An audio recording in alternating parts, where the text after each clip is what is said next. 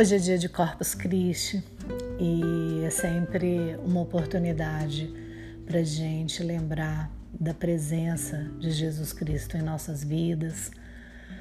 Há diferenças né, na celebração do dia de hoje para cristãos católicos e cristãos evangélicos, que não vem agora ao caso a gente trabalhar nessas diferenças, mas para os católicos Hoje é um dia para gente lembrar a Eucaristia, nos recordarmos da Santa Ceia e desse momento que Jesus morre, né, dando a sua vida por todos e para todos nós. É, mesmo que você não seja cristão, se mora no lado ocidente do planeta. A gente está no dia 3 de junho de 2021, depois de Cristo. Veio né, existir no nosso planeta e todos os seus ensinamentos e todos os princípios deixados para que a gente tenha uma vida melhor ou mais plena.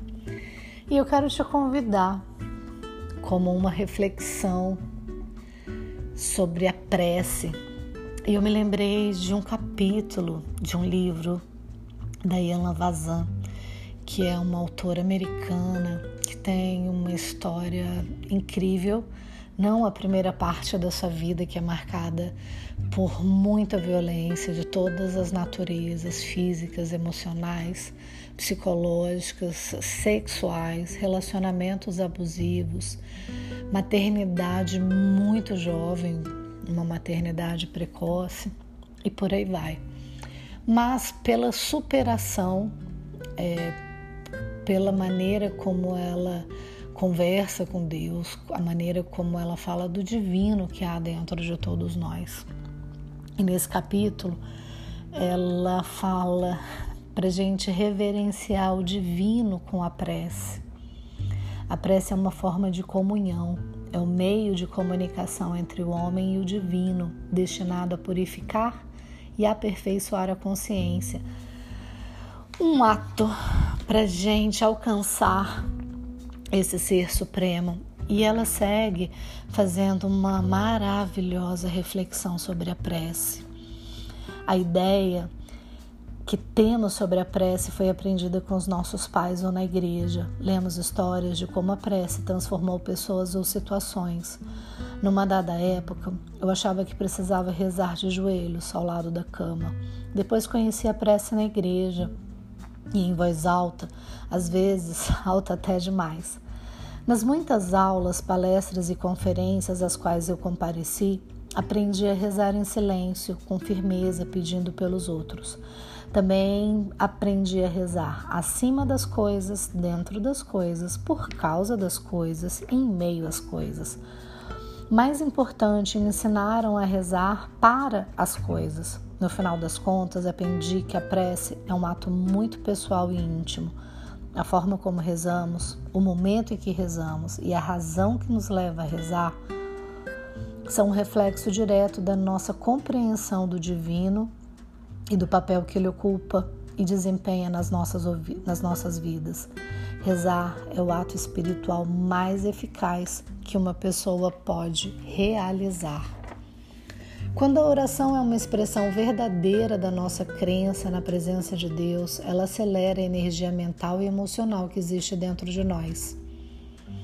A linguagem da prece, quer ela seja rezada como súplica pedindo alguma coisa ou como afirmação declarando que algo já foi realizado, ajuda a alinhar os corpos mental, físico e emocional, intensificando a energia do divino. A maioria das pessoas acredita que a energia divina está fora de nós e que sai por aí pedindo por nós mas a verdade é que ela está dentro de nós. A prece, portanto, nos põe em contato com o que já existe dentro de nós e abre nossas mentes para descobrir essa existência no mundo exterior. Em outras palavras, nós já possuímos aquilo que pedimos. Mas em muitos casos a gente não sabe disso. Nos meus momentos mais insanos, eu rezei pedindo as coisas mais absurdas: dinheiro, amor, para que alguém fosse prejudicado, para quem que eu amasse ou amava muito fosse poupado de alguma tragédia. Em todas as situações, minhas preces foram ouvidas. Infelizmente, eu não reconhecia a resposta do divino quando ela vinha. Depois de passar anos reclamando que Deus não ouvia minhas preces, eu me dei conta de que Deus sempre as escutava, de acordo com os princípios da verdade, de acordo com a vontade divina para o meu bem maior e de acordo com a minha fé. Eu sempre obtive uma resposta. Agora eis a questão. Quando eu não deixava a dúvida se instalar na minha mente, minhas preces eram ouvidas. Quando eu realmente esperava um resultado positivo, minhas preces eram ouvidas. Quando eu era bastante específica com relação ao que queria, minhas preces eram ouvidas. Quando eu parava de culpar Deus e as outras pessoas por tudo que acontecia de errado na minha vida e me dispunha a aceitar minha responsabilidade sobre ela, minhas preces eram ouvidas imediatamente. Eu me concentrava num aperto financeiro e me encontrava numa situação muito difícil, numa das mais ferozes, e eu liguei para uma amiga muito querida pedindo que me ajudasse a rezar para eu conseguir dinheiro. Rezamos e desligamos o telefone. Instante depois, ela me ligou de volta dizendo: Sabe de uma coisa? A gente vive rezando para um Deus que vive do lado de fora de nós, pedindo que ele faça alguma coisa por nós. Acho que isso é o que ensina a filosofia ocidental, porque na filosofia oriental nos ensinam que o Espírito Divino, que já existe dentro de nós, nós temos que aceitar a sua presença e pedir para esse poder se manifestar dentro e através de nós, nos dando força para fazer o que for preciso. Nós sabemos o que fazer e simplesmente precisamos da força para isso. Vou rezar para que você reconheça sua própria divindade possa invocá-la como força. Ela estava certa e me fez chorar alguma vez nos ensinaram que a gente pode rezar a qualquer instante e a qualquer lugar. Aprendemos que para ter bons resultados precisamos rezar de uma determinada maneira, com fé e persistência. Por muitos e muitos anos, minhas orações buscavam resultados. Eu queria uma certa coisa e achava que a prece poderia consegui-la para mim, quando eu mesma não podia. Eu demorei algum tempo para me dar conta que a prece é, na realidade, uma afirmação de que já existe. Quando rezamos, demonstramos que estamos dispostos a receber o que existe, porque acreditamos que virá o que nos fará bem. A prece é o reconhecimento da nossa confiança no divino para nos proporcionar tudo aquilo de que precisamos e quando precisamos. Mesmo quando rezamos para fazer um pedido, estamos afirmando que estamos abertos e prontos para receber. Quando rezamos, estamos pedindo que o Espírito intervenha a nosso favor ou a favor de uma outra pessoa.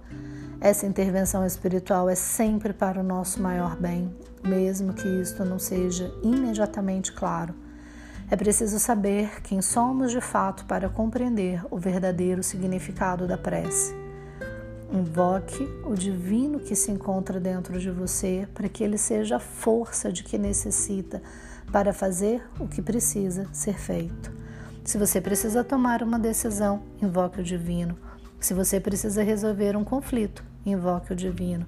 Se você precisa de cura, ajuda financeira, força ou sabedoria, invoque o divino.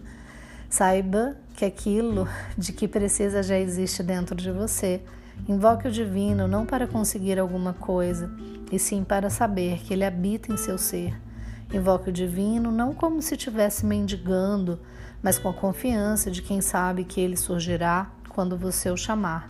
Invoque o divino não por não saber mais o que fazer, e sim porque você precisa de força espiritual para fazer o que for melhor para você. Ao invocar o divino através da oração, você estará sintonizando a sua mente no seu corpo e o seu espírito com exatamente aquilo de que você precisa naquele momento. Com essas palavras da Iana Vazan, eu desejo que você invoque o divino nesse dia de hoje, um dia de celebração do corpo de Cristo. Um beijo em cada um.